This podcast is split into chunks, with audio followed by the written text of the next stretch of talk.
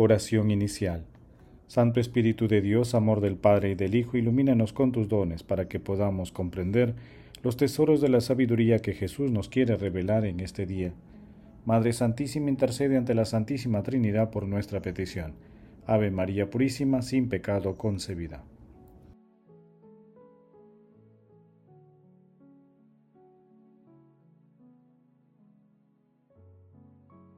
Lectura del Santo Evangelio según San Mateo capítulo 4 versículos del 1 al 11. En aquel tiempo Jesús fue llevado al desierto por el Espíritu para ser tentado por el diablo, y después de ayunar cuarenta días con sus cuarenta noches, al fin sintió hambre. El tentador se le acercó y le dijo, Si eres hijo de Dios, di que estas piedras se conviertan en panes. Pero él le contestó, Está escrito, no solo de pan vive el hombre, sino de toda palabra que sale de la boca de Dios. Entonces el diablo lo llevó a la ciudad santa, lo puso en la parte más alta del templo y le dijo, Si eres hijo de Dios, tírate abajo porque está escrito, encargará a los ángeles que cuiden de ti y te sostengan en sus manos, para que tu pie no tropiece con las piedras. Jesús le dijo, También está escrito, no tentarás al Señor tu Dios. Después el diablo lo llevó a una montaña altísima y mostrándole los reinos del mundo y su gloria, le dijo, Todo esto te daré si te postras y me adoras. Jesús le dijo, Vete, Satanás, porque está escrito, Al Señor tu Dios adorarás, y a Él solo darás culto. Entonces lo dejó el diablo, y se acercaron los ángeles y le servían.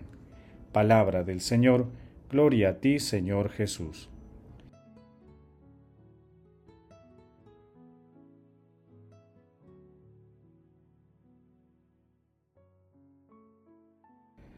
Señor, crea en nosotros un corazón nuevo, renuévanos en tu amor.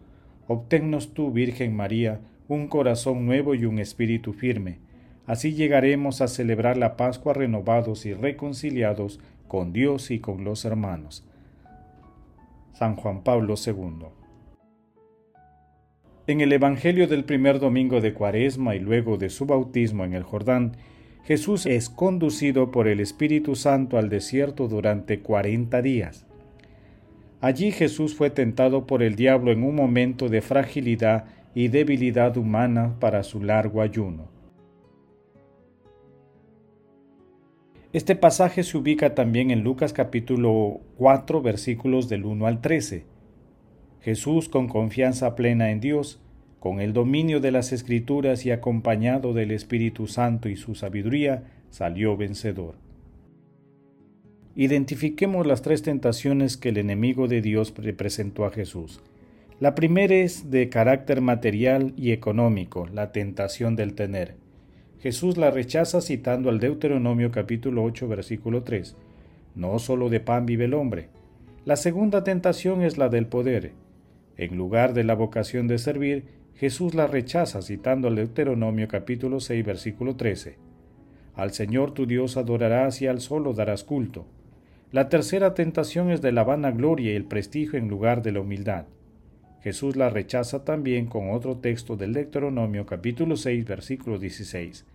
No tentarás al Señor tu Dios.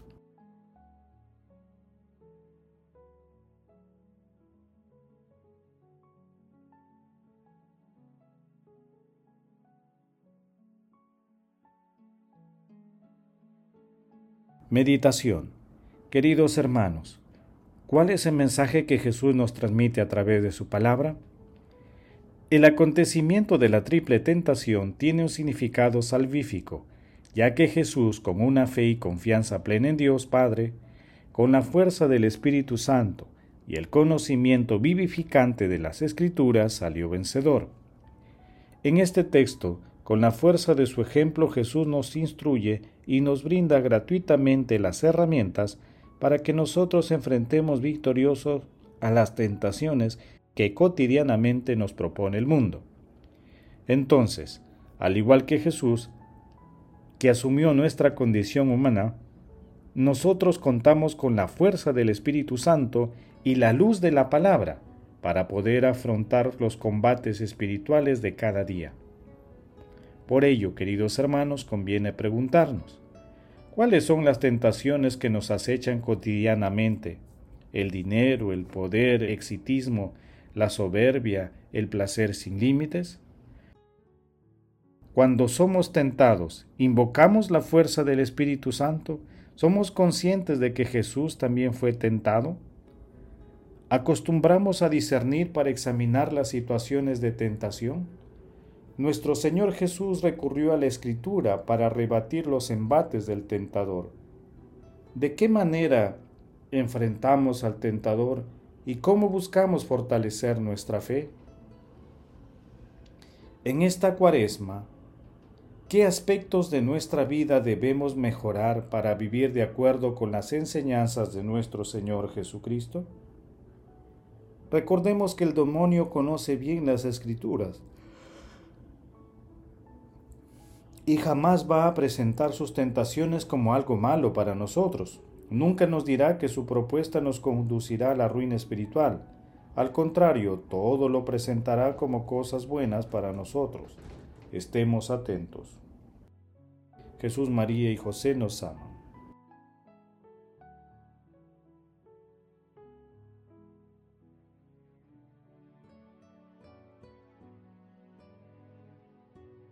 Oración. Dios Todopoderoso, por medio de las prácticas anuales del sacramento cuaresmal, concédenos progresar en el conocimiento del misterio de Cristo y conseguir sus frutos como una conducta digna. Espíritu Santo, tú que condujiste a nuestro Señor Jesucristo al desierto, lugar de oración, de encuentro con Dios y también de tentación, otórganos tus santos dones para que salgamos siempre victoriosos de las tentaciones y de los momentos de debilidad que se presentan en nuestros desiertos. Padre eterno, concede a todos los difuntos, de todo tiempo y lugar, gozar siempre de la compañía de nuestra Santísima Madre María, de San José y de todos los santos. Madre Santísima, Madre Divina Gracia, Reina de los ángeles, intercede ante la Santísima Trinidad por nuestras peticiones. Amén.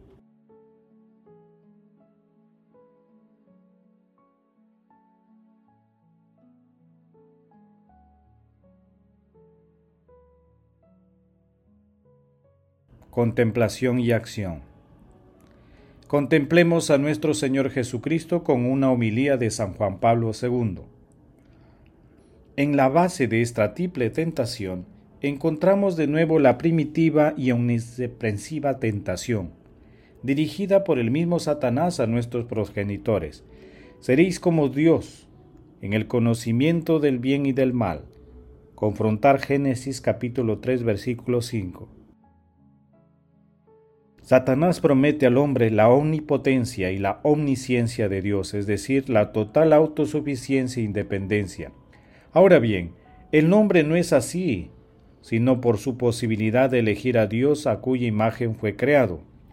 Pero el primer Adán se elige a sí mismo en lugar de Dios, cede a la tentación y se encuentra miserable, frágil, débil, desnudo, esclavo del pecado. Confrontar con Juan capítulo 8 versículo 4.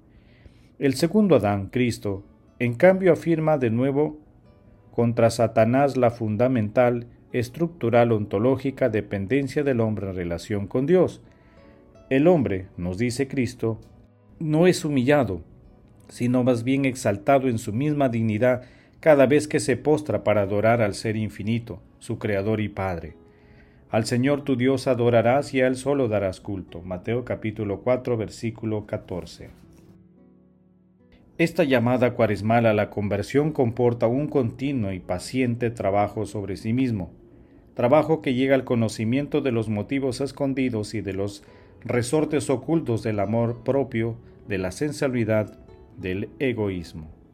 A este trabajo que requiere empeño y constancia estamos llamados todos y cada uno, sin excepción. Tanto a nivel personal como a nivel comunitario, a fin de que podamos ayudarnos mutuamente en el camino de la conversión, la cual es siempre fruto de volver a encontrar a Dios Padre rico en misericordia.